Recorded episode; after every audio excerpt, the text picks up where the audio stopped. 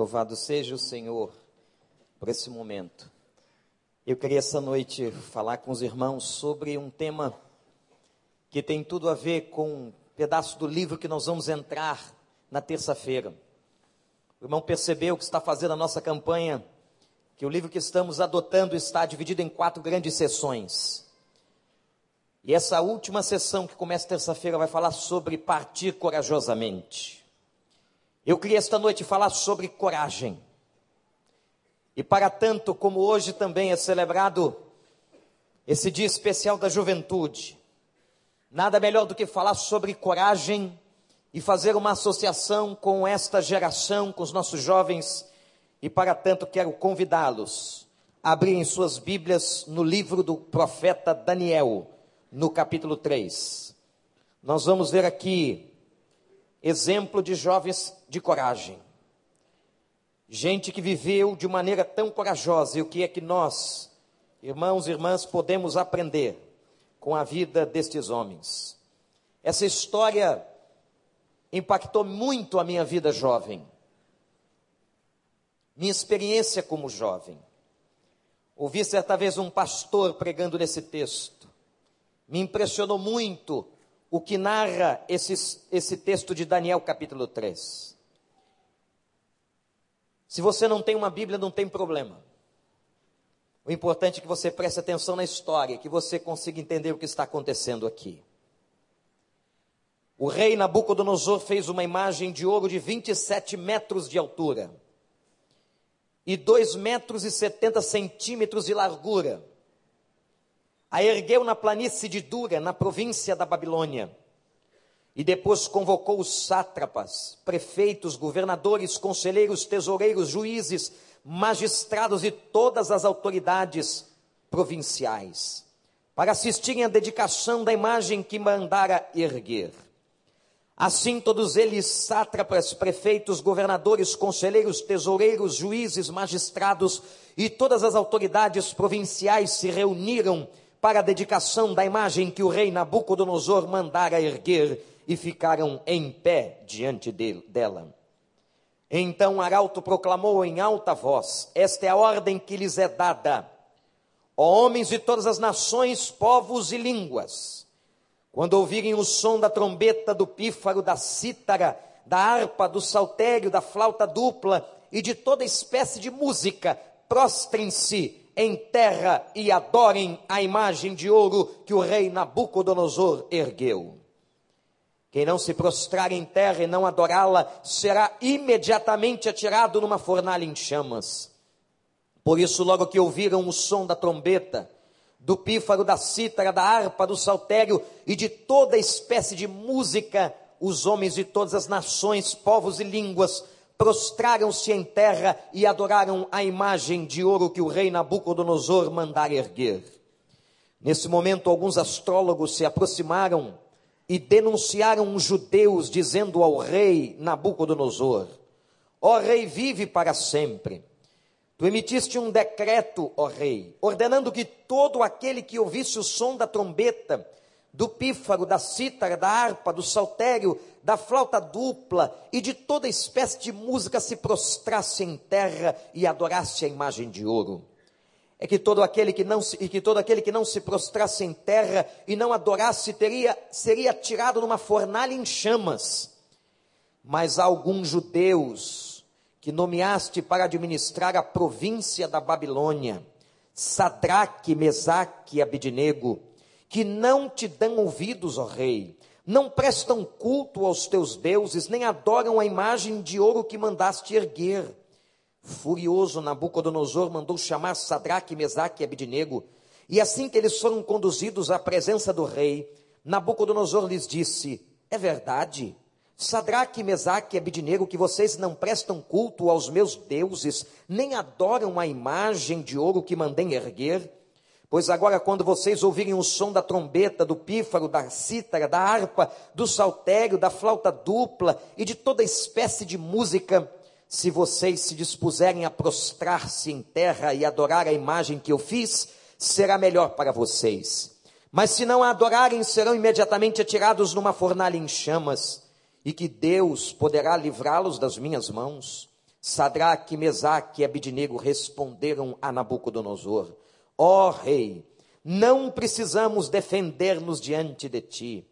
Se fomos atirados na fornalha em chamas, o Deus a quem prestamos culto pode livrar-nos. Ele nos livrará das tuas mãos, ó rei.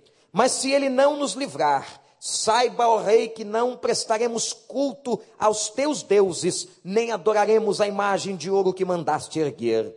Nabucodonosor ficou tão furioso com Sadraque, Mesaque e Abidinego, que o seu semblante mudou. Deu ordens para que a fornalha fosse aquecida sete vezes mais que a de costume, e ordenou que alguns dos soldados mais fortes do seu exército amarrassem Sadraque, Mesaque e Abidinego e os atirassem na fornalha em chamas. E os três homens vestidos com seus mantos, calções, turbantes e outras roupas foram amarrados e atirados na fornalha extraordinariamente quente. A ordem do rei era urgente e a fornalha estava tão quente que as chamas mataram os soldados que levavam Sadraque, Mesaque e Abidinego. E estes caíram amarrados dentro da fornalha em chamas. Mas logo depois, o rei Nabucodonosor, alarmado, levantou-se e perguntou aos seus conselheiros: Não foram três os homens amarrados que nós atiramos no fogo? Eles responderam: Sim, ó rei. E o rei exclamou: Olhem, estou vendo quatro homens desamarrados, ilesos, andando pelo fogo, e o quarto se parece com o filho dos deuses.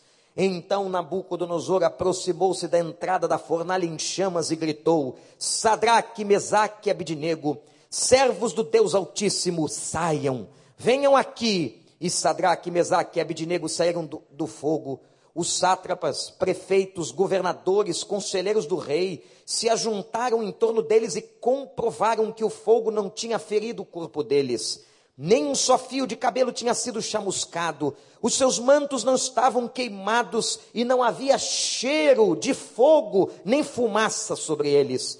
Disse então Nabucodonosor: Louvado seja o Deus de Sadraque, Mesaque e Abidinego, que enviou o seu anjo e livrou os seus servos eles confiaram nele, desafiaram a ordem do rei, preferindo abrir mão de sua vida e prestar culto a adorar a outro Deus que não fosse o seu próprio Deus. Por isso eu decreto que todo homem de qualquer povo, nação e língua que disser alguma coisa contra o Deus de Sadraque, Mesaque e Abidinego seja despedaçado e a sua casa seja transformada em montes de entulho. Pois nenhum outro Deus é capaz de livrar alguém desta maneira então o rei promoveu Sadraque, Mesaque e Abidinego na província da Babilônia e que Deus nos abençoe. Que história maravilhosa. Precisa pregar? Acho que não. Posso fazer o apelo, a gente pode ir embora para casa. Essa história é linda. Mas, meus irmãos, quando acabo de ler o texto, eu gosto tanto de beber água. Hoje de manhã, muita gente não estava aqui, eu disse que eu estava sentindo saudade. Pega só um pouquinho, pastor Paulo. Estava sentindo saudade das mulheres que foram, porque elas botavam as águas aqui e não havia um copinho. De repente apareceram quatro. Mas pior do que não colocar água é colocar água fechada. O pastor está com o microfone em uma mão, não pode abrir isso aqui. Isso aqui tem super bonder. Eu não sei porque que as empresas de água fecham os copinhos com super bonder. Eu não tenho a mínima condição agora, não tenho três braços para abrir esse copinho. Então, pastor Paulo vai me abençoar como a Flávia me abençoou hoje de manhã.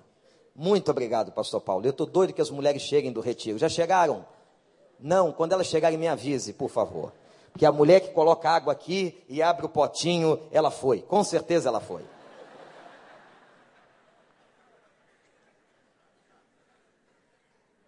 Que história, gente. Só para você entender um pouquinho, 607 anos antes de Cristo, o mundo é velho, não é? Você pensou que fosse velho. 607 anos antes de Cristo, Nabucodonosor invadiu Israel. Tomou a cidade de Jerusalém.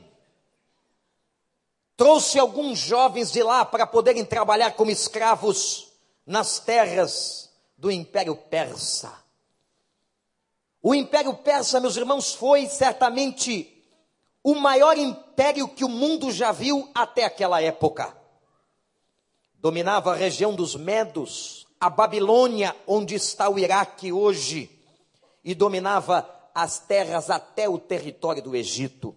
Se você pegar um mapa do mundo antigo, você vai ver que naquela época, sem avião, sem navios muito qualificados, eles caminhavam muitos quilômetros pelo deserto para chegar a estas regiões.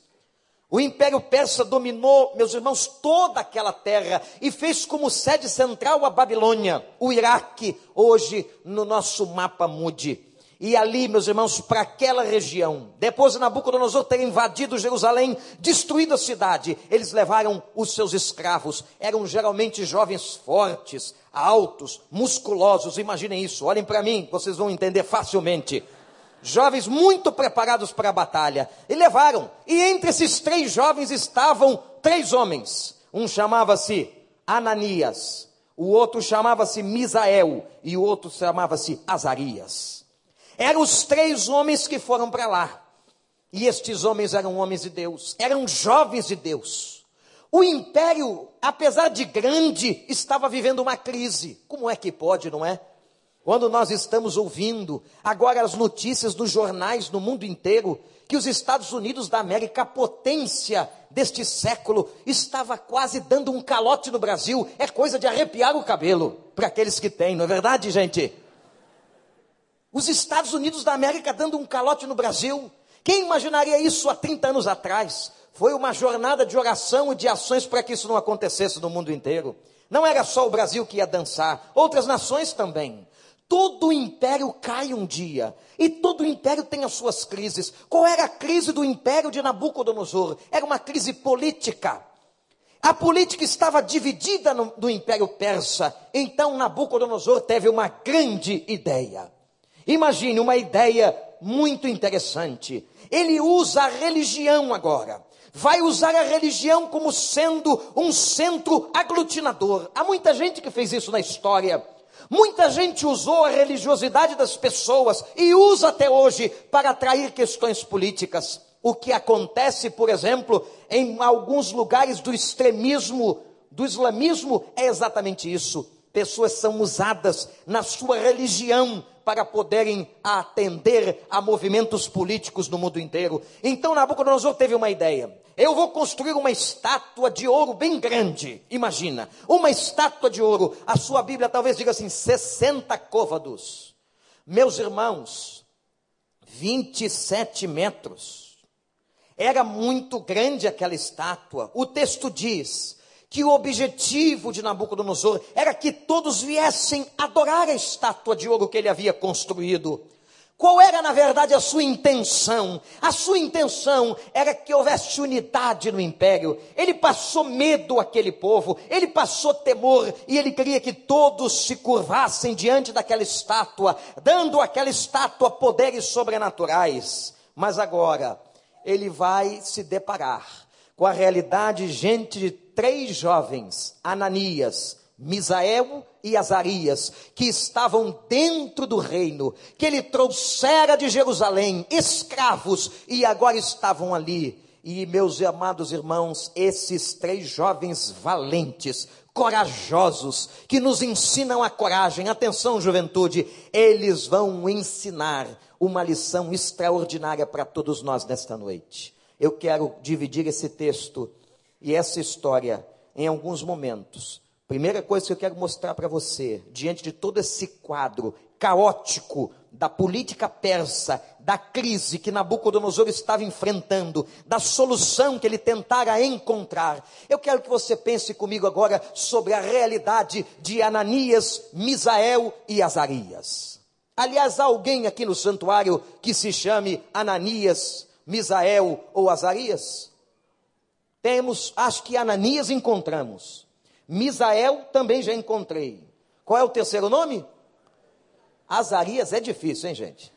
Azarias, Deus tenha misericórdia. É muito azar da criança nascer e a mãe olhar e dizer: é Azarias.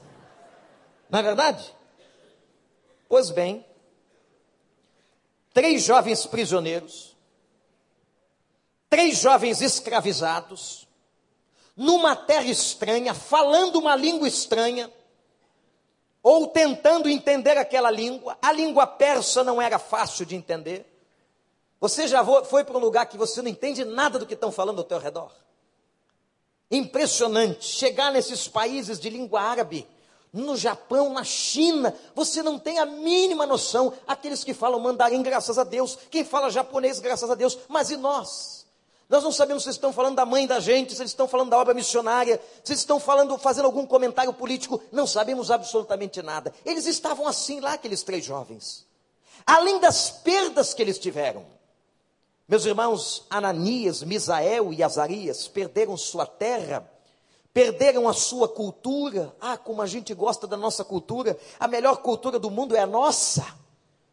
A gente sai um pouquinho para uma outra cultura, mas quando a gente chega em casa, se você que já saiu do Brasil, ficou algum tempo e voltou, a coisa que você mais quis fazer quando chegou, especialmente se você é pobre, é comer arroz com feijão, não é não? O pobre chega com aquela vontade. Aquela vontade. Eu, quando chego de fora, a Amanda já sabe: arroz, feijão e ovo frito. Não há prato mais maravilhoso. Não me venha com caviar, com camarão. Porque, gente, um arroz e feijão mexidinho com ovo frito em cima, com aquela gema meia crua, meia dura, molhando o arroz, entrando pela sua boca. Olha, tem gente babando essa noite. Eu vou parar porque tem gente babando. É claro que a melhor cultura é a nossa, a cultura alimentar a melhor é a nossa, a cultura do nosso ambiente. Por isso que não se compara culturas. Culturas não são comparadas, as culturas são diferentes. Mas aqueles três jovens, naquela língua estranha, naquela terra estranha, com uma situação muito distinta, longe de suas famílias, de seus amigos, longe da liberdade, agora escravizados, e meus irmãos, eles perderam a identidade. Os três, qual era o nome original dos três? Ananias, Misael e Azarias. Vamos repetir? Só vocês? Ananias. Como se não bastasse tudo que eles haviam perdido, perderam os nomes. Os babilônicos batizaram um novo nome para eles. Eu não sei se foi pior ou melhor, analise. Ananias passou a ser chamado de Sadraque.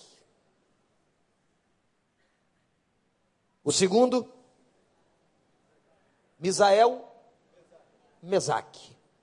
E o Azarias, será que melhorou? Como você se chamava, meu filho? Azarias. E agora, Abidnego? que mais que esses caras perderam? Você tem uma ideia do que pode ter sido mais perdido na vida de três jovens do que estudo? Perder a casa, perder a família, perder os amigos, perder a comida, perder a cultura, perder o templo, perder o seu povo. E agora, eles foram denunciados sempre em qualquer lugar da terra, até na Pérsia tem fofoqueiro. Aqui na igreja eu sei que não, mas por aí. E alguém denuncia o rei Nabucodonosor, entra na autoridade do palácio diz assim: Olha, o senhor, o rei, não disse que aquele que não adorasse a estátua, não se dobrasse, seria jogado numa fornalha de fogo ardente? É claro que quem faz a denúncia estava com ciúmes ou inveja da posição administrativa que o rei dera aos três. Pois é, rei. Aqueles três judeus que o Senhor trouxe de Jerusalém e colocou sobre a província, que estão em lugar de administração, eles não se dobraram diante da estátua que o Senhor mandara construir, e palavra de rei, não volta atrás. O que o Senhor vai fazer agora? Tem sempre alguém que vai denunciar, que vai delatar, delatar, e os governantes denunciaram aqueles jovens. Gente, não é fácil não. Eu disse aqui há pouco, quando a juventude estava aqui em cima, não é fácil ser jovem hoje. Não é fácil viver esta realidade, o mundo que nós estamos vivendo. Este mundo está podre Este mundo está cheirando a pecado, este mundo está conduzindo pessoas ao inferno, este mundo está viciando a nossa geração. A cada dia eles inventam uma droga nova, a cada dia a Polícia Federal no Brasil e no mundo inteiro descobre alguma coisa que está destruindo a vida da, da nossa juventude. Os pais estão desesperados, Gente, são pessoas de todo tipo perseguindo os nossos jovens, tentando levar os nossos jovens à ruína, a uma vida de depravação, de prostituição. A internet sendo convocada ou convocando os jovens para entrar pela perdição de uma sexualidade desenfreada. A coisa está feia. Como estava feia a situação daqueles jovens naquela época, que perderam tudo, que foram denunciados, estavam no sofrimento. Mas uma coisa ninguém tirou deles. Olha para mim, uma coisa ninguém tirou deles. Ninguém tirou daqueles caras a fé e a coragem. Louvado seja o nome do Senhor. E eu quero mostrar agora como é que a fé destes jovens corajosos apareceu. Mas o que é ser corajoso? Se eu saísse aqui agora com o microfone e perguntasse a você o que é ser corajoso para você? Pastor, ser corajoso é enfrentar o ladrão. Armado é burrice. É falta de inteligência. O que é ser corajoso? É peitar o meu chefe na repartição. Não, isso não é coragem. Isto não é demonstração de inteligência. Quero mostrar a vocês alguns movimentos que esses jovens tiveram que demonstra a coragem inteligente de quem tem fé. Primeiro, eles assumiram diante de tudo e de todos um compromisso com Deus. Isso é ter coragem. Gente, nessa vida as pessoas têm coragem para tudo para fazerem qualquer tipo de coisa e muitas vezes não têm coragem de assumir um compromisso com Deus. Recebi certa vez no meu gabinete uma pessoa com tantos pecados, que me contou uma vida tão devassa e que disse assim: Pastor, eu não tenho coragem para assumir um compromisso com Deus. Eu disse: Rapaz, você assumiu um compromisso com o diabo, você assumiu compromisso com dinheiro. Você assumiu compromisso com as drogas. Você assumiu compromisso com a bebida. Você tem e precisa assumir um compromisso com Deus. Quantos compromissos na sua vida você já assumiu e ainda você não assumiu um compromisso com Deus? E eles adoraram, e o voto deles e o compromisso deles era com o Senhor. E meus irmãos, é impressionante como eles tinham consciência do poder deste Deus. Eles não se curvam diante da estátua, eles não se prostram diante da ordem do rei, mas o texto declara que eles adoravam a único Deus e verdadeiro, sabiam do poder desse Deus, porque no versículo 17 eles vão dizer o seguinte: Nós sabemos, olha para mim, nós sabemos que o nosso Deus é capaz de nos livrar. Você crê que o Deus que nós adoramos nesta noite é capaz de nos livrar de qualquer coisa, gente? Você crê que para Deus nada é impossível? Você crê que Deus pode dar jeito em qualquer coisa na sua vida? Você crê que Deus está aqui nessa noite falando ao nosso coração? Você crê que há poder do Espírito Santo neste lugar? Você crê que Deus está querendo agir na tua casa, na tua história, hoje e sempre, e quer morar no teu coração? Você crê nisso? Aqueles três jovens acreditavam que Deus era suficiente para livrar a vida deles daquela fornalha, e eles diziam ainda algo espetacular: mas se Ele não quiser. Interessante. Gente, interessante o compromisso dos três jovens com essa fé e com esse Deus. Se ele não quiser, isto é, independentemente se ele me livrar da morte ou não, eu vou continuar fiel a Deus. Eu não vou me dobrar diante da estátua. Eu não vou adorar a nenhum Deus falso e mentiroso. Não vou. Obrigado, irmão. Eu vou continuar fiel nós vamos permanecer firmes. Gente, quando eu olho esse texto aqui, quantas pessoas frequentam as igrejas com compromisso, mas com uma fé dependente, com uma fé condicionada, se Deus me abençoar, se eu receber a bênção, se eu receber o milagre, se eu prosperar na minha vida. Tem gente que entra nos templos e nas igrejas evangélicas porque está entrando para receber. Não tem compromisso com Deus Altíssimo. Quer uma relação com a bênção, mas não quer uma relação com quem abençoa.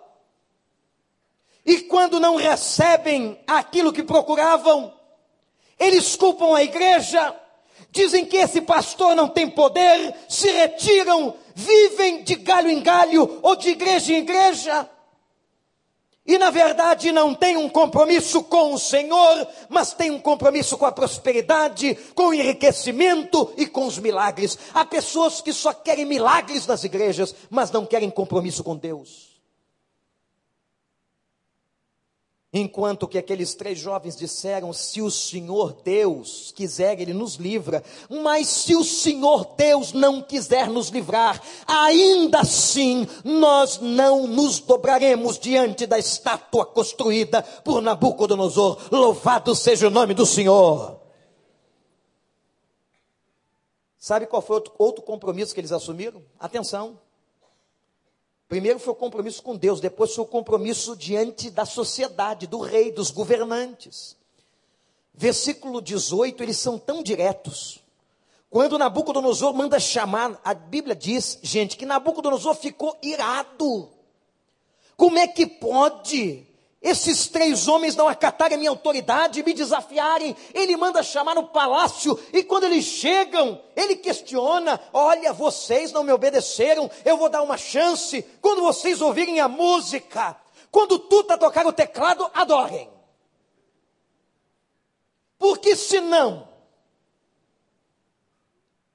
os jovens pareciam que estavam absolutamente convictos do que estavam pensando e querendo, olharam para o rei e disseram: Ó oh, rei, nós não adoraremos a tua estátua. Ó oh, rei, nós não adoraremos a tua estátua. Eu queria que cada jovem desta igreja, cada adolescente, cada ancião, cada homem, cada mulher, pudesse dizer isso a todas essas estátuas que o mundo está levantando, a todas essas potestades que o mundo está levantando, e que nós digamos o seguinte, irmãos e irmãs: nós não adoraremos qualquer estátua que o mundo levantará na nossa presença, porque nós só adoraremos ao Senhor Deus dos céus e da terra, ao Pai do nosso Senhor Jesus Cristo. Amém ou não?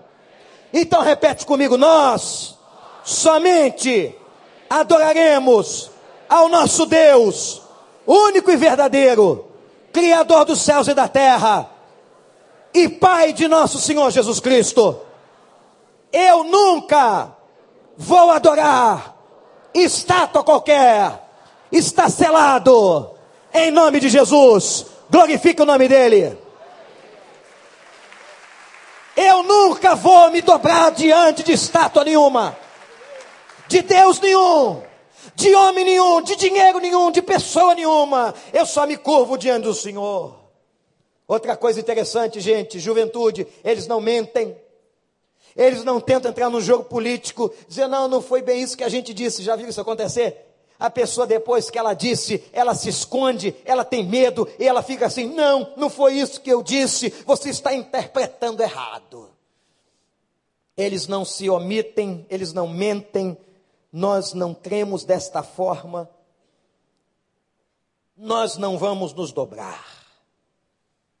O mundo está precisando de gente que assuma uma fé desta forma que fora do templo, lá na empresa, lá na universidade, na escola, seja onde for que você estiver, que você assuma, com pastor ou sem pastor, com alguém perto de você ou sem ninguém perto de você, que você assuma a sua fé e diante da sociedade você diga: Eu sou de Jesus, eu creio em Jesus e que jamais nos omitamos de confessar a nossa fé no Senhor Jesus. Então aguarda comigo, eles assumiram uma postura de compromisso diante de Deus, eles assumiram a fé diante da sociedade. Terceiro, eles assumiram as consequências da sua escolha. Atenção, gente. Jovens, olhem para cá, vocês estão numa época de escolhas importantes. E todas as nossas escolhas na vida têm consequências. O que estamos escolhendo hoje, vamos escolher amanhã versículo 19, vai dizer que Nabucodonosor estava tão furioso que ele mandou aquecer a fornalha sete vezes. Gente, o fogo, sete vezes. Agora olha o detalhe da Bíblia. Presta atenção, vem comigo. Nabucodonosor mandou amarrar. Está amarrado. O mal faz isso o mal amarra. Ele mandou amarrar as mãos e os pés. Para que eles não tivessem nem a disposição mecânica de se debaterem na fornalha. E jogaram os três. Mas o texto diz que quando os soldados foram atirar os jovens, os três jovens, na fornalha, as chamas estavam tão ardentes, estavam tão quentes, que as chamas mataram os soldados. Que preço alto. E Sadraque, Mesaque, Abidnego, Ananias, Misael e Azarias, aqueles jovens que perderam tudo na vida, que fizeram a escolha de não se dobrar diante da estátua de Nabucodonosor, aqueles jovens foram parar dentro da fornalha. E aí eu sei que alguns que estão aqui vai perguntar por quê, pastor? Como, pastor? Como é que gente fiel a Deus vai parar dentro da fornalha? Como é que gente que é tão boa, que tem um coração em Jesus Cristo, vai parar dentro da fornalha? Como é que tem gente fiel que trabalha na igreja, é dizimista, vai parar dentro da fornalha? Vai. Vai sim. Porque eu disse hoje pela manhã que a escola que mais nos ensina na vida é a escola do deserto, é a escola da fornalha. E quando eles foram jogados na fornalha, estava lendo isso aqui, me veio à cabeça 1 Pedro capítulo 1. Quando o apóstolo Pedro, escrevendo sua primeira carta, disse que a nossa fé será provada pelo fogo.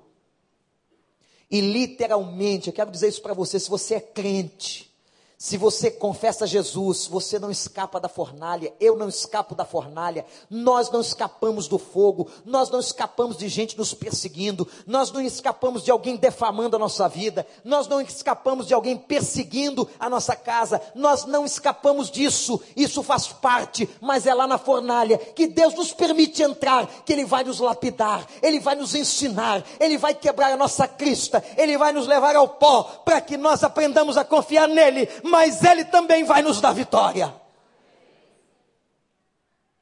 A fé provada no fogo. Deus fez isso para fortalecer e para purificar. O fogo faz isso. O fogo purifica o ouro. Era comum que o ourives colocasse o fogo em alta temperatura para que ele fosse purificado. E eles estavam sendo provados assumiram as consequências da sua escolha. Nós temos que fazer escolhas em Deus e com Deus. E temos que assumir as nossas escolhas. Não podemos nos acovardar. Tem gente que assume um compromisso e depois quer abandonar.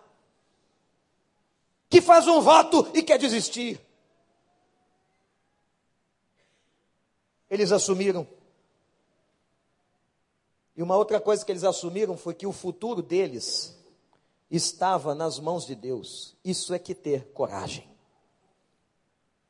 Isso é que é partir consciente, corajosamente. Isso é que é partir diante de Deus na confiança que Deus está com o nosso futuro em suas mãos.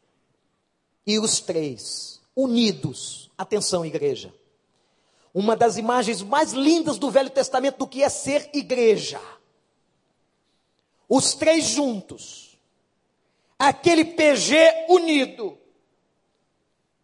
um com o outro, compartilhando a mesma fé, no mesmo Deus, um só Espírito, uma só fé, um só batismo, e todos em Deus, e caminharam corajosamente para dentro da fornalha, agora amarrados e jogados lá dentro. Eu quero dizer para você que no reino de Deus nunca teve lugar para covarde. A Bíblia é cheia de exemplos que no reino de Deus só tem espaço para quem tem coragem. Coragem para assumir compromisso com Ele.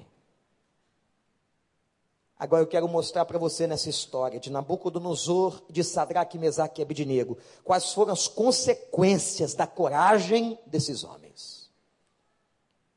Você que entrou, olha para mim nesse tempo desencorajado, eu quero que o Espírito de Deus te encha de coragem.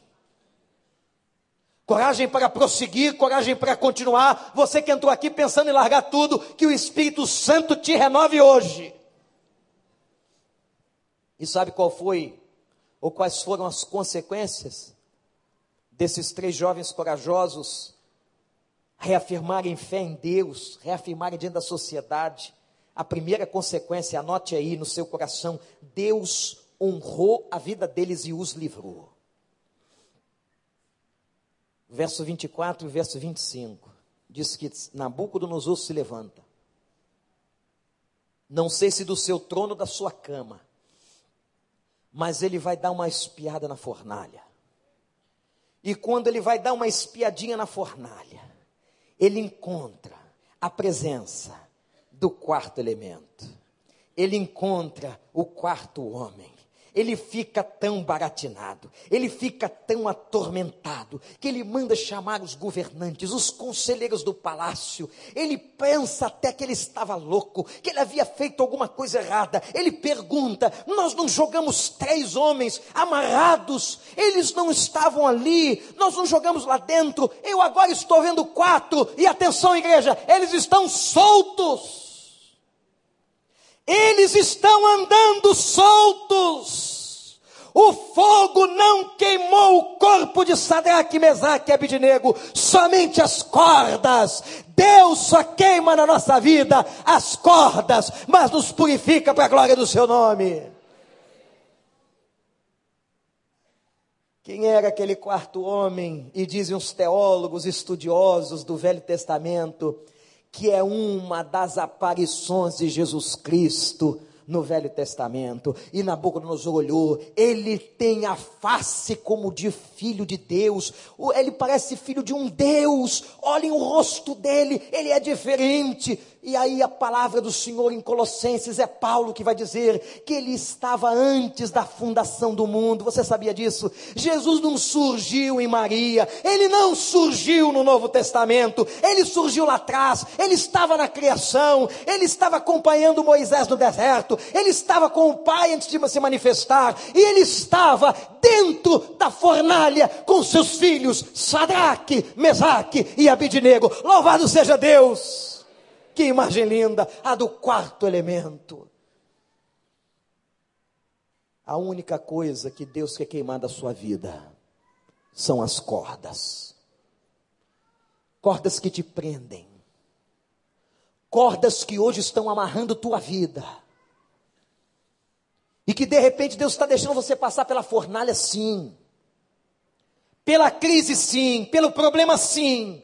Mas não é para destruir você, é para queimar as cordas que estão atrapalhando a tua existência e para te abençoar, meu irmão.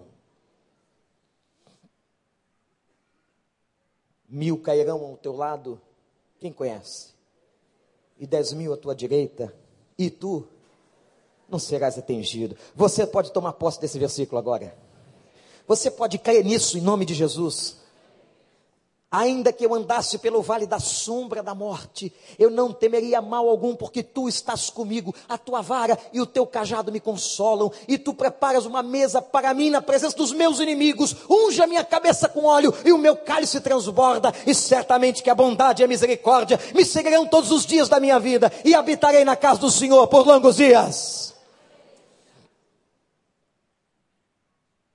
Sabe outra coisa que fez, que Deus fez por causa da coragem? Além de livrar, Deus fez com que aqueles homens fossem testemunhas. Irmãos, quando Nabucodonosor viu aquilo, ele manda chamar todo mundo e manda testar o milagre. Ele mandou atestar o milagre. Os caras examinaram os três corpos de Sadraque, Mesaque e Abidinego e não encontraram cheiro de fumaça. Você sabe o que é cheiro de fumaça? É um, uma, um dos cheiros, é uma coisa que impregna na roupa da gente, não é? Se você quer desagradar sua esposa, leve ela para o restaurante e bota ela perto da cozinha. Nenhuma mulher gosta, nenhum, ninguém gosta. Elas vão dizer logo: olha, meu cabelo vai ficar cheirando a picanha nem sequer o cheiro, nem o cheiro da fumaça passou neles. Nabucodonosor agora entende que Deus era aquele e proclama: nessa terra ninguém vai adorar outro Deus senão o Deus de Sadraque, Mesaque e Abednego. Quando você for fiel, quando você tiver coragem em colocar a tua vida no altar, deixar Deus queimar as cordas, estiver com o Senhor, Deus vai honrar tanto a tua vida, que vai fazer dela um vaso de honra para a glória do nome de Jesus.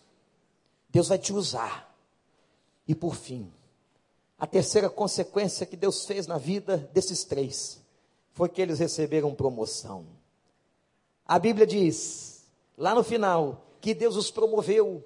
Sadraque, Mesaque, Abidnego, vocês estão promovidos. E a Bíblia fala que o rei os colocou acima de todos naquela província, no reinado dos persas, porque aqueles jovens comprometidos, corajosos, foram fiéis. E Deus lhes deu a vitória. Deus nunca disse que você não entra na fornalha, mas te dá a certeza que Ele estará dentro dela com você.